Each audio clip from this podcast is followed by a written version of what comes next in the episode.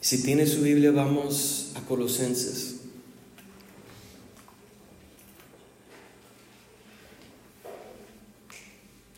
La intención será,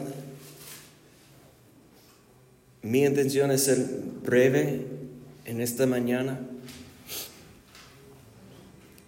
con la palabra para darnos tiempo al final de seguir buscando la presencia de Dios.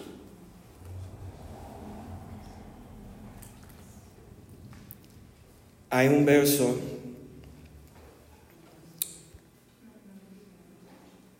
que me llama mucho la atención aquí en Colosenses. Colosenses es una carta que el apóstol Pablo escribió a la iglesia. Le dio instrucciones que esa carta era para esa iglesia en Colosas, una ciudad en lo que se, se llama Asia Menor, como ahí en esa parte del mundo entre Europa y Asia. Es una ciudad ahí que el apóstol Pablo está enviando ese mensaje y dice, muchas gracias que ellos deben compartir esa carta con la iglesia en Laodicea, que era otra ciudad. Ahora en el Nuevo Testamento no tenemos una carta a la iglesia en Laodicea. Tenemos conocimiento de esa iglesia porque Jesucristo en la revelación de Jesucristo en Apocalipsis capítulo 2 y 3 cuando habla un mensaje a las siete iglesias que hay en esa parte de Asia Menor, que habla de la iglesia de Laodicea. Entonces, enviaron una carta a esa iglesia y ellos tenían que cambiar la otra carta, pero obviamente ellos estaban haciendo copias para tener su propia copia de la carta, enviarlo, cambiarlo y todo eso. Así fue formado el Nuevo Testamento. A través del testimonio, a través de esas enseñanzas de los apóstoles. A través de los discípulos, porque Marcos, por ejemplo, Lucas, por ejemplo, no son apóstoles. Y e, en, esta carta son cuatro capítulos. Imagino que puedes leer toda la carta en diez minutos. Si lo lees como nada más leyendo una revista, algo así. Diez minutos. Pero los tesoros que hay en esta carta son impresionante. Enseñanzas tan prácticas que no necesitas a alguien para explicarte cómo aplica tu vida. Es tan claro. ¿Por qué? Porque te puedo explicar por qué. Porque es una iglesia que el apóstol Pablo no formó. Es una iglesia que Él está escribiendo a través de esa carta para introducirlo como ser conocido por ellos. Porque esto, eso es algo que iba a terminar con esto. Ya estoy, tengo en mi mente todas mis notas como yo voy a hacerlo y ese iba a terminar y ahora estoy iniciando con eso. Pero lo que es impresionante es que el apóstol Pablo no conoce a esas personas fue uno de sus discípulos. Mire lo que dice en verso 7, en, en 6 y 7, Colosenses 1, 6 y 7, que ha llegado, la palabra verdadera del Evangelio ha llegado hasta vosotros, así como a todo el mundo, y lleva fruto y crece también. ¿Tú crees que Pablo fue a todo el mundo? Pero la palabra fue a todo el mundo. ¿Y cómo? Porque desde el día que oísteis y conocisteis la gracia de Dios en verdad, como lo habéis aprendido de Epafres, nuestro consiervo amado. Imagínate que estaban formando iglesias discípulos. No los doce que estaban con Jesús. No con Pablo que tenía una revelación de la luz de Jesús, escuchó la voz, sino con, con siervos. Que el testimonio de su fe y de su fidelidad, porque recuerden que cuando yo enseñé sobre qué es la fe, la fe es certeza y convicción que Dios existe, que nos lleva a ser fiel. Mire lo que dice en verso 1 y 2, Pablo, apóstol, su llamamiento, no es su título, su nombre es Pablo por la conversión de su alma. Era Saulo antes.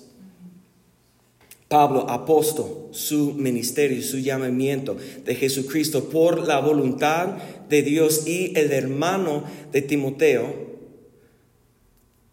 y a los santos y fieles. Imagínate que un apóstol no ha visitado esa iglesia, pero el apóstol está reconociendo su santidad a través, y eso es a través de la redención que hay por medio de la sangre de Jesucristo. Su santidad, santos y fiel, su fidelidad en cumplir y todo eso es a través de la obra de un discípulo que no conoció a Jesús en la carne, que probablemente nunca tuvo una visión o una manifestación de la presencia de Dios como Pablo tenía, sino él tenía tanta fe que él llegó, llevó su esperanza a compartir en diferentes partes del mundo. Y su mensaje, su evangelio, penetró al corazón de algunos y comenzaron a formar una iglesia en esta ciudad. Y si quieres ver cómo de qué se trata todos los cuatro capítulos, vamos a verlo en un resumen, en un verso. Está aquí en el primer capítulo, en verso 27, bueno, vamos a, iniciar ahí en verso 26, dice el misterio, toda la iglesia diga misterio. Porque quiero hablar un poco sobre el misterio, el misterio que había estado oculto desde los siglos y edades, pero que ahora ha sido manifestado a sus santos. Entonces, escúcheme bien, el misterio ya fue revelado. El misterio ha sido manifestado, pero ¿a quién? A los santos, los santos, los que son han sido convertidos al Señor a través de arrepentimiento y perdón hay una revelación o una manifestación de un misterio a los santos, verso 27, pero ¿de qué se trata el misterio? A quienes Dios quiso dar a conocer las riquezas de la gloria de este misterio entre los gentiles. ¿Y qué es el misterio? Que, que es Cristo en vosotros la esperanza de gloria. Yo no, no puedo, no, no pienso que hay una carta más breve que habla más de Cristo que esa carta. Y, y, y, lo, que, lo que quiero animar a ustedes es que toman tiempo esta semana de leer la carta y buscando la riqueza de la esperanza de Cristo en nosotros. Porque cuántas veces estamos pidiendo y clamando a Dios que nos revela el misterio.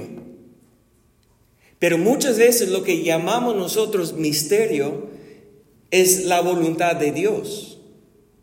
Como, como estamos confundidos, estamos ya como sentimos perdidos y no sabemos a, a dónde vamos o qué hacer o qué debemos hacer. Buscando que Dios revele a nosotros el misterio de su voluntad. Cuando el misterio principal que necesitamos manifestar en nuestra vida es el misterio de Cristo. Porque la y escúcheme bien, la mayoría de la voluntad de Dios no es un misterio. Y el problema cuando seguimos buscando el misterio de la voluntad de Dios es porque no entendemos que el misterio primero es conocer a Cristo. Conocer a Cristo no es tener información memorizada. Conocer a Cristo no es tener tus libretas llenas de citas que nunca meditas, de notas que nunca vas a memorizar o atesorar. Eso no tiene nada que ver con conocer el misterio de Cristo. Conocer es una palabra de intimidad que, que es a través de una relación hablando con Él y escuchando a Él. Ese es el misterio de Cristo. Conocer las riquezas de Cristo. Pero aquí en capítulo 1 hay una oración. Y, si ustedes recuerdan bien, si escuchan las enseñanzas, hay un verso en Hechos capítulo, y no vamos a buscar, vamos a quedar aquí en Colosenses, pero hay un verso que siempre menciono de Hechos capítulo 2, verso 42, que tiene cuatro disciplinas espirituales básicas que habla de la palabra de Dios, comunión o amor entre nosotros, las oraciones y la mesa o partir el pan que habla, que nos enseña el apóstol Pablo, es examinar a nuestro corazón, juzgar a nosotros mismos. Entonces, como ahí te puedo decir que, porque el día de Pentecostés, Hechos capítulo 2, cuando los que recibieron la palabra de Dios, dice que la palabra penetró a su corazón y preguntaron a los apóstoles, ¿qué haremos? Y perseveraban en la doctrina en la comunión, en partir el pan y en las oraciones. La palabra, las oraciones, el amor, comunión, examinando mi corazón, son las disciplinas que tenemos que hacer. ¿Ok? Entonces, en una manera, si tú crees que la voluntad de Dios es un misterio, ahí te estoy guiando a través de la palabra de Dios. ¿Qué tienes que hacer? Meditar en la palabra, orar, ser parte de la comunidad, amando unos a otros y todos los días buscando a Dios, muéstrame mi condición actual de mi corazón. Y ese es, eh, yo, te, yo te puedo decir que esa es la voluntad de Dios. Pero no te dice, cuándo tienes que casar o cuándo tienes que cambiar trabajo o dónde quieres tienes que vivir, cosas así. No te explica esas preguntas. Necesitas tú que el Espíritu Santo está guiándote en una manera, pero ¿cómo vas a llegar a ese punto? A conocer la voz de Dios. Y, y vamos a ver lo que dice aquí en Colosenses capítulo 1, verso 9. Y, y si quieres aprender de orar, porque oración es una de las disciplinas principales. Si quieres aprender a orar, en el Nuevo Testamento lee las oraciones de Jesucristo y lee las oraciones de los apóstoles. Cuando los, los discípulos preguntaron a Jesús, enséñanos a orar, Jesucristo dice, Padre que está en el cielo, santificado sea tu nombre. Ahora, es un patrón, no para tomar esas palabras y repetirlas en vano, sino entender el patrón. Y aquí podemos sacar un patrón o otro patrón para ayudar a nosotros orar. Colosenses capítulo 1, verso 9. El apóstol Pablo, hablando a la iglesia que nunca ha visitado, recuerden, que no conoce él en persona, personalmente, sino está escribiendo a, a ellos diciendo esto. Por lo cual también nosotros, desde el día que lo oímos de su fe, hablando de su fe, no cesamos de orar por vosotros y de pedir que seáis llenos del conocimiento de su voluntad en toda sabiduría e inteligencia espiritual. Si paramos por un, momento aquí, entonces es correcto pedir que Dios te revela conocimiento de su voluntad, ¿sí o no? Sí. Pero ¿sabes qué? Hay una cosa que vas a ver cuando en tu casa estás leyendo toda la carta. Aunque el apóstol Pablo está orando, y recuerdas, ¿en dónde está el apóstol Pablo? Está en la cárcel con sus manos en cadenas. Por eso en verso 1 dice que yo estoy aquí con Timoteo, porque Timoteo está escribiendo lo que él está dictando. Y su prioridad es animar a las iglesias, aún las personas que no conocen, orando por ellos, que ellos tienen conocimiento de la voluntad de Dios. Pero lo que va a hacer Él, va a revelar a través de la carta qué es la voluntad. Pero una oración, Padre, lléname con conocimiento de tu voluntad en toda sabiduría inteligencia espiritual, porque entender la palabra de Dios no pasa aquí en tu cerebro. Entender la palabra de Dios es una función del corazón. El espíritu. Por eso necesitamos sabiduría espiritual, inteligencia espiritual. Aquí la gente, son muy inteligentes. Tienen éxito en tus vidas personales, en tu trabajo, has estudiado, tienen mucha cosa que muestra inteligencia, pero no todos entendemos la voluntad de Dios, porque no es una función, no, no es cuestión de tu inteligencia humana, sino inteligencia espiritual. Eso es lo que tenemos que pedir que Dios active en nosotros, que Dios reparte o partiera a nosotros cada uno. ¿Para qué? Verso 10. Para que andéis, y recuerden que esa palabra andar siempre habla de nuestro comportamiento.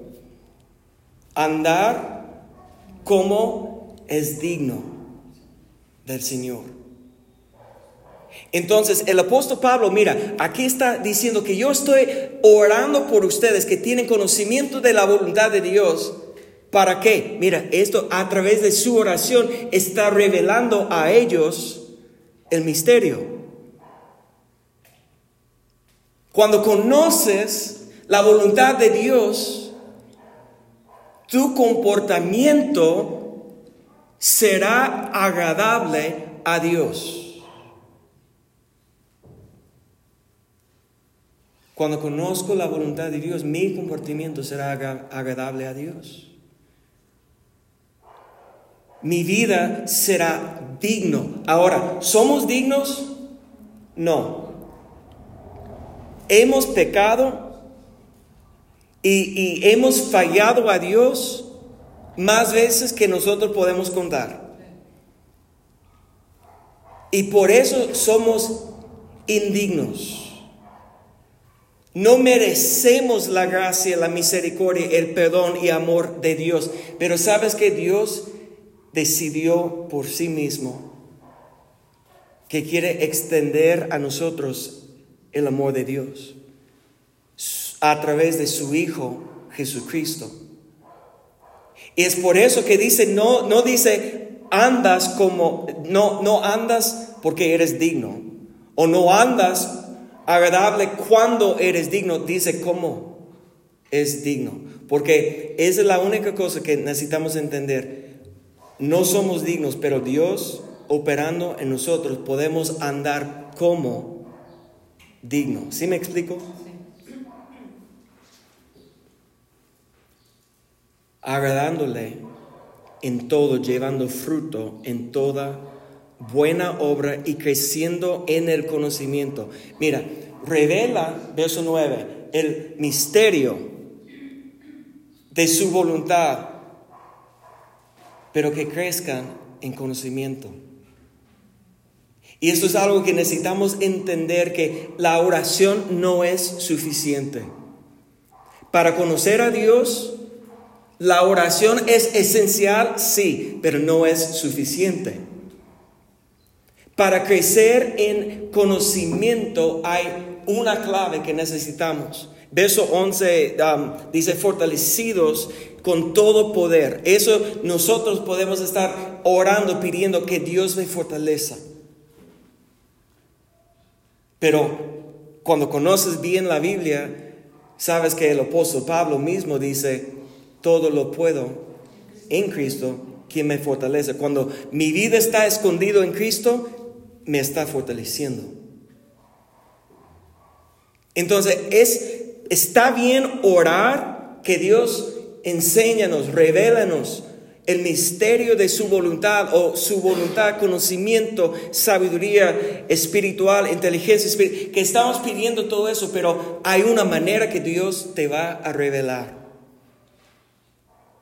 ¿Recuerdas qué es la esperanza? Cristo en vosotros la esperanza de gloria. Y si brincamos a capítulo 3,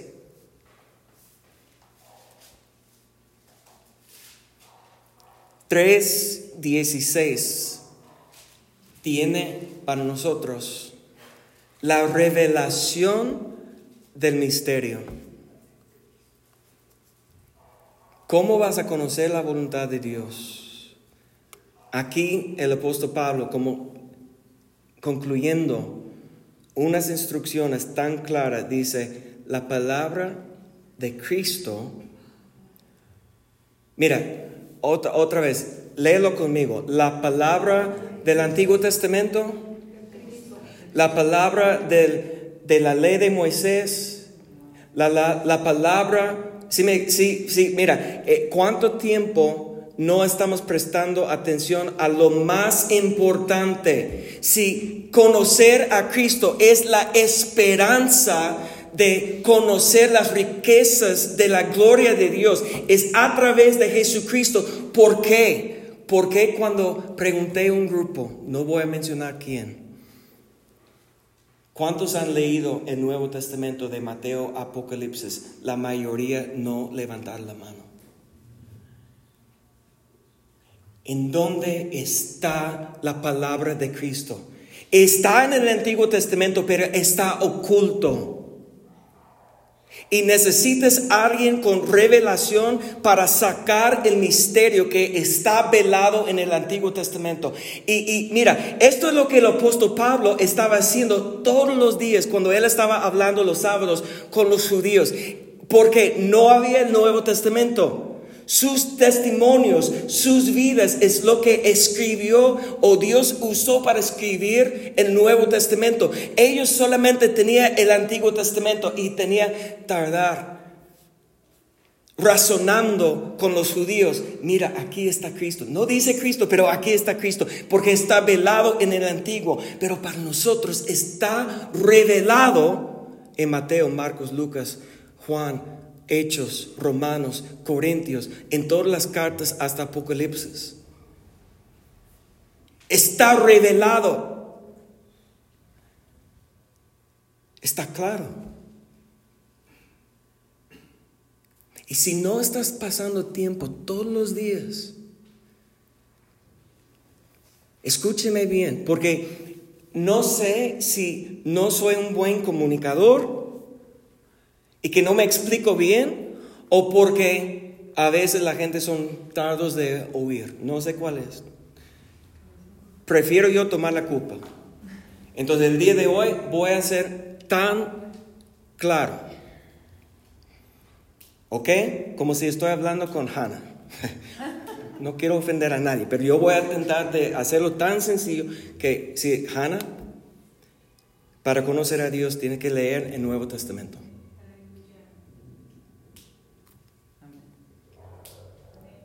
Tienes que atesorar el Nuevo Testamento.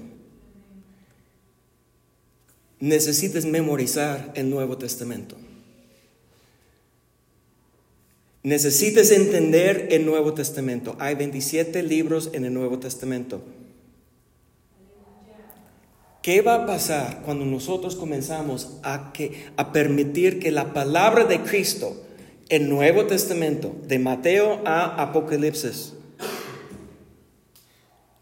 more en nosotros en abundancia? Mira, hay una gran diferencia entre abundancia y escasez, ¿sí o no? ¿Cuánta palabra de Cristo hay en tu corazón? No me digas. Pero cuando estamos buscando por qué estamos fallando, por qué estamos débiles, por qué no tenemos dirección, por qué no sabemos qué hacer, que por qué no tenemos revelación del, del misterio, pero no me puedes decir la palabra de Cristo que hay en el Nuevo Testamento tenemos que tomar la culpa nosotros. Que la palabra de Cristo more en nosotros abundantemente en nuestro corazón. Porque ahí debe ser, la enseñanza.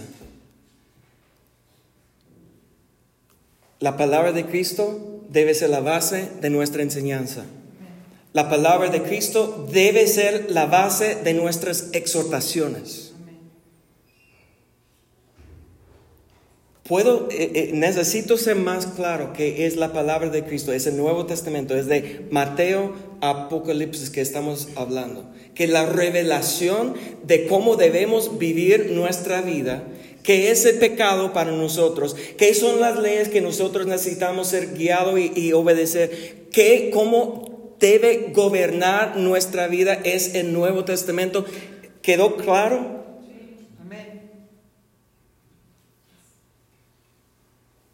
La canción de nuestro corazón debe ser la palabra de Cristo. Cánticos espirituales surgiendo de nuestro ser debe ser basada no en el antiguo, sino en el nuevo. Mira, ¿qué es testamento? Es una testificación de algo. Alguien está testificando, testamento, o es un pacto escrito, ¿ok? El antiguo es a través de Moisés y los profetas. Y tenía validez hasta cuándo?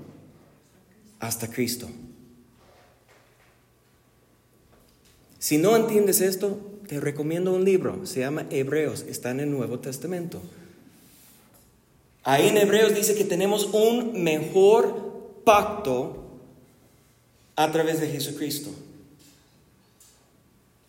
Necesitamos nosotros estar meditando que more en abundancia la palabra de Cristo, porque eso es lo que va a transformar nuestra vida. Déjame mostrar ese video que yo he escuchado estos estudios, son estudios que han, obviamente la gente tiene que reportar honestamente o lo que de su perspectiva, sus acciones y sus um, sentimientos, emociones y todo eso. Pero mira lo que dice él, por favor, escucha. Desde el principio parece que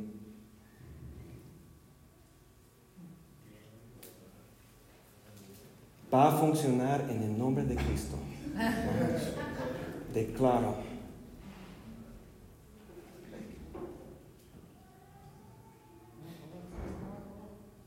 Abajo, abajo.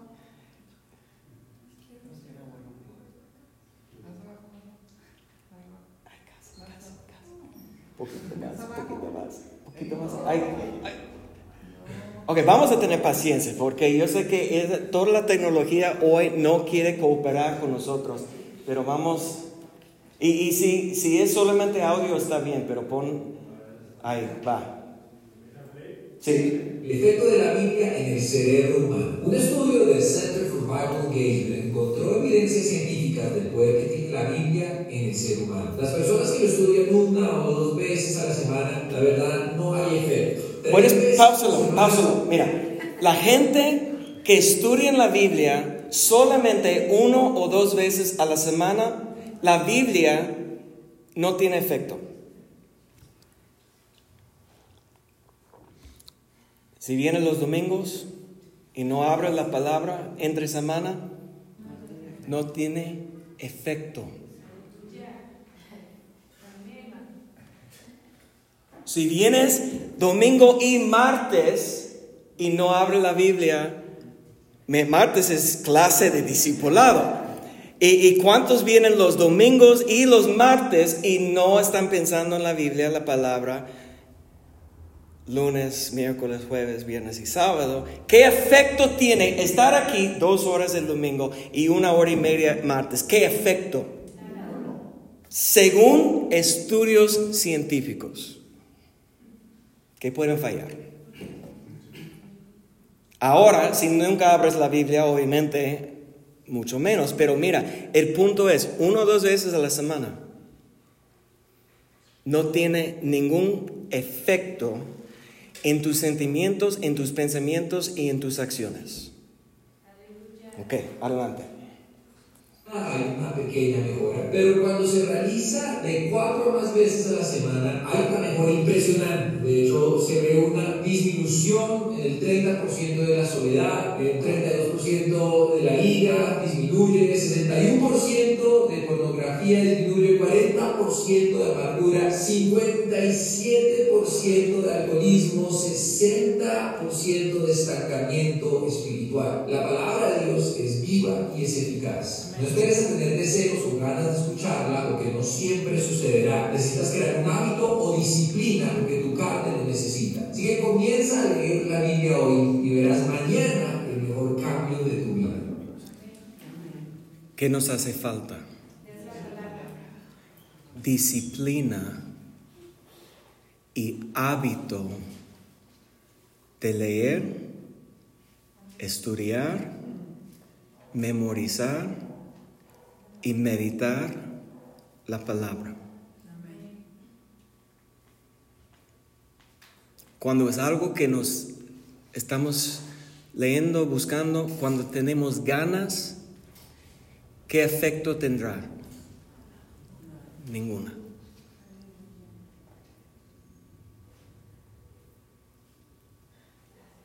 Si no has leído el, Nuevo Testamento, desde Mateo a Apocalipsis. Ahora, todo lo que quiero decir hoy es muy práctica. No comiences en Mateo y lee de Mateo hasta Apocalipsis. ¿Por qué? Hay cuatro evangelios que más o menos están hablando de lo mismo de Jesucristo, de sus milagros. Hay diferentes y yo con mucho gusto te puedo explicar las diferencias. Pero lo que, lo que yo hago, mi meta, más o menos, y yo estoy hablando no de estudiar para predicar, estoy hablando solamente como diariamente para edificar mi espíritu con la palabra. La meta que tengo es leer el Nuevo Testamento más o menos cuatro veces al año. ¿Sabes cuánto tiempo necesitas dedicar siete días a la semana, no puedes tomar como fin de semana, no puedes tomar break, pero si lo hagas siete días a la semana, para leer la Biblia en 90 días, el Nuevo Testamento, no la Biblia, el Nuevo Testamento en 90 días, entre 10 y 12 minutos al día. Entre 10 y 12 minutos, obviamente depende en cuánto, qué tan rápido lees, porque si como yo a veces yo tengo que leer cosas varias veces porque entra un pensamiento y ya estoy mis ojos están moviendo y mi mente no está conectado con mis ojos y estoy leyendo pero sin conciencia. Entonces tengo que leerlo a veces dos o tres veces.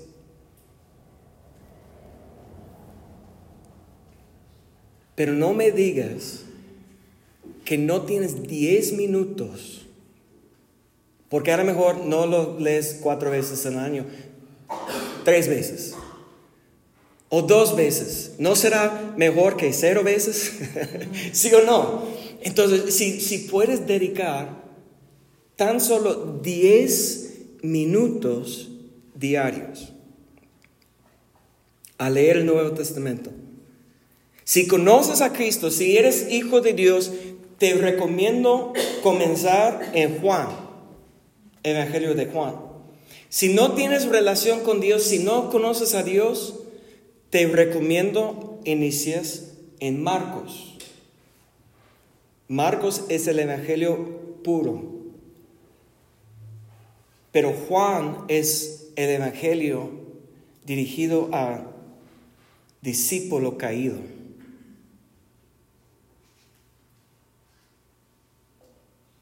Tiene una revelación de Cristo para los discípulos impresionante. Entonces, si comienzas con Juan, por ejemplo, lee Juan y luego lee las cartas que escribió Juan. Evangelio es de Cristo, las cartas es como su doctrina, su explicación y luego la revelación que Jesucristo dio a Juan en Apocalipsis. Juan escribió cinco libros del Nuevo Testamento. El, Evangelio de Juan, primer, segundo, tercero de Juan y Revelación. Oh, perdón, ese es el nombre en inglés, Apocalipsis, que es la revelación de Jesucristo. Revelación, Apocalipsis 1.1. Bueno. Y después de Juan, lee doctrina. Romanos. Romanos es la doctrina más desarrollada por el apóstol Pablo. Probablemente fue la última carta que él escribió, un hombre maduro, prácticamente esperando a dar su vida por el nombre de Cristo y explica a otra vez a una iglesia que no ha conocido en persona la doctrina. Tiene 16 capítulos. Y después de Romanos vuelve a tomar un Evangelio de Lucas. Y si quieres yo lo puedo escribir, si quieres esto después, pero ¿por qué Lucas? Lucas no es un discípulo de Jesús, es un discípulo de Pablo que era él tan transformado por el poder del Espíritu Santo de que su evangelio enfoca en cómo el Espíritu Santo transforma nuestra vida. Lee Lucas y luego Hechos son largos. Pero ahora ya conoces a Jesús a través de dos evangelios, la revelación de doctrina en Romanos, y ahora otra vez estás conociendo a Jesús. Y así sigues este, este patrón que un evangelio y unas cartas. Son cuatro evangelios, entonces yo lo tengo como dividido. ¿Quién voy a leer después de este evangelio? Y cuando tienes un plan, 10 minutos al día, voy a leer Juan, y luego primero de Juan, y luego segundo de Juan, y luego tercero de Juan. Ya esa, estás eliminando esa batalla en tu mente de no sé qué hacer. Pues es un plan, ya tienes un plan. Ahora sabes qué hacer. Ahora la pregunta es cómo lo vas a hacer. ¿Sabe qué me ayuda a mí? Yo tengo una libreta y una aplicación en mi celular. Dos formas. Que todos los días cuando estoy con mi Biblia, y prefiero, nada más para que sepas, esas cosas muy prácticas. Yo prefiero leer la Biblia con un libro físico, como la Biblia física y no mi aplicación. Yo uso la aplicación y las herramientas digitales cuando estoy estudiando o cuando no tengo mi Biblia conmigo, pero cuando estoy meditando, yo quiero mi Biblia para subrayar para hacer mis notas. No recomiendo lápiz porque se ensucia las hojas. Necesitas una pluma, pero bien chiquito, bien fino. ¿sí? me explico? Y, que, y para que no... Sí, la tinta está pintando las hojas, ensuciando las hojas. Yo tengo hojas que casi no puedo leer porque usé lápiz y ya están sucios. Mira, esa enseñanza es tan básica, pero quiero que salgas el día de hoy con un plan y una declaración. Yo puedo leer la Biblia 10 minutos al día. Yo puedo enfocar, y no estoy diciendo que lee, lee los salmos y lee un proverbio, un salmo y un proverbio y el Nuevo Testamento. Te va a añadir cinco minutos a lo que está, entonces a lo mejor ya tienes que dedicar 15 minutos, pero si solamente tienes 10 minutos, lee el Nuevo Testamento, ¿ok? No quiero que haya confusión. Lee la palabra de Cristo, porque si la palabra de Cristo abunde en vosotros en abundancia, ¿qué es el resultado? Tenemos la enseñanza, la exhortación. ¿Sabes qué? Que la palabra de Dios te puede enseñar. Wow, es una revelación tremenda que la palabra de Dios puede enseñar a nosotros. ¿Cuántos creen eso? La palabra de Dios nos puede exhortar. Cuando tienes la disciplina de leer el Nuevo Testamento, es tan práctico.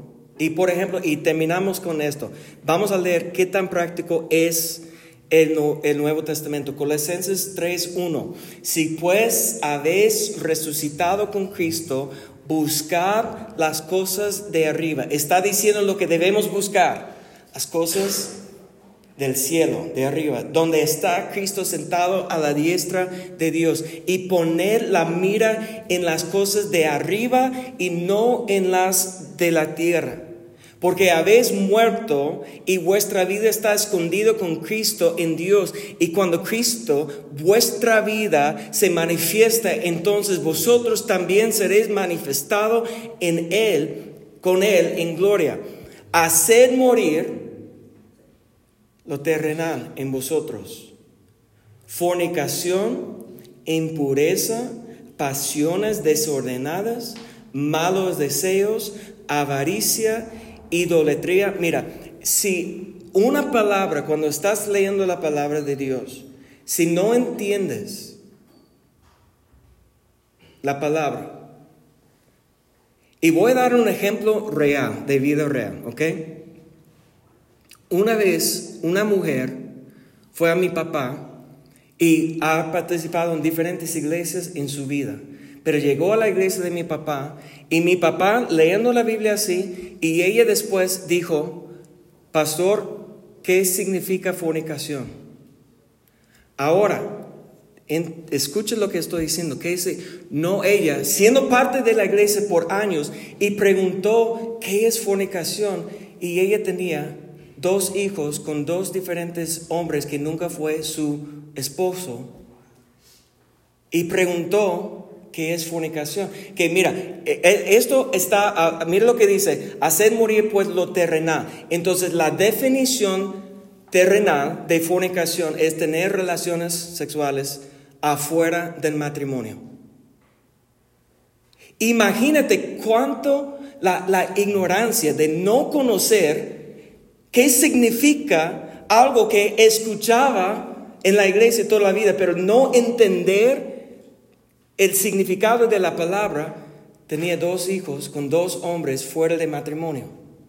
¿Sí me explico? Si no entiendes una palabra, no puedes decir al juez, no supe. Eh, bueno, oficial, no supe que el límite de velocidad era 60 y estaba manejando 120. ¿Quién tiene la culpa? Pues yo todavía.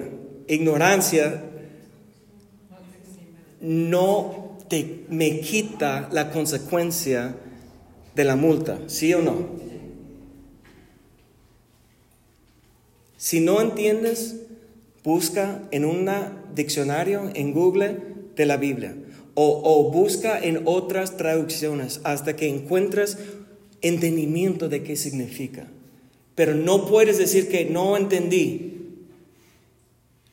Hoy en día tenemos acceso a la información más que nunca en la historia. Si no sabes usar Google, en Google type, escribir, ¿qué significa fornicación? Punto. Es, es eso. No tienes que preguntar a mí si no quieres. Google. Eh, eh, eh, no debes tener dudas. Hacer morir lo terrenal. Verso 6, cosas por las cuales la ira de Dios viene. Porque si estas cosas en el verso 5 están manifestando en mi vida, trae la ira de Dios sobre los hijos, pero de desobediencia. Ahora nosotros tenemos que dejar morir, morar en nosotros en abundancia la palabra de Cristo, porque la palabra, el Nuevo Testamento, ¿El Nuevo Testamento aplica a nosotros? Sí. ¿El Antiguo Testamento aplica a nosotros? Es complicado. La, la respuesta es complicada. Y hay muchas opiniones, pero en cuestión del Nuevo Testamento aplica a nosotros, la respuesta es sí, amén, que sí. Pero es antiguo, hace dos mil años, no importa, aplica. Pero la sociedad ha cambiado, no importa, aplica. Pero no entiendes mi debilidad, no importa, aplica. No hay justificación.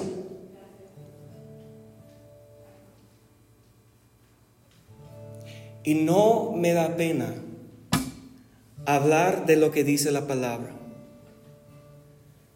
Porque, te lo juro, que estás pasando consecuencias de ignorar o ser ignorante de la enseñanza de Cristo en tu vida hoy en día.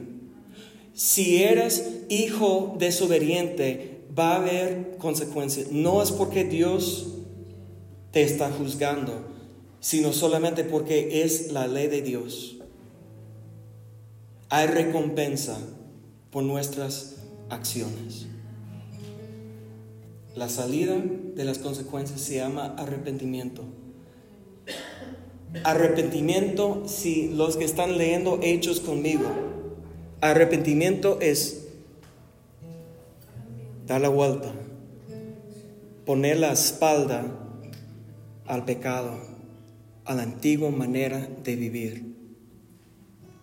No es tan triste, ese no es arrepentimiento. Tiene que ver algo, sí, pero no es arrepentimiento. Es cuando das la vuelta 180 grados y ya estás caminando en otra dirección. Esa es la salida de las consecuencias. Dios te ama tanto que te dio su palabra para transformar tu vida. Quitar la soledad las adicciones de pornografía, de alcohol, tantas cosas que cuando estamos leyendo la Biblia todos los días, no puedes negar la transformación que Dios, porque Dios está renovando tus pensamientos, Dios está renovando tu espíritu, Dios te está fortaleciendo a través de su palabra. Su, su palabra es espíritu que te da vida y paz. Y si no tienes vida, si no tienes paz, si no tienes esperanza, si no tienes conocimiento, es porque no estás tomando 10 minutos diarios de leer el Nuevo Testamento. La palabra de Cristo no abunde en vosotros. 10 minutos. Vamos a decir que es lo mínimo, no es lo máximo. Dos horas y media, tres horas, diez horas, si puedes, si quieres, pero no permites que ningún día pasa si no has tomado 10 minutos, estar en la paz, con la palabra de Cristo abierto para enseñarte y exhortarte. Póngase de pie. Te alabamos, Señor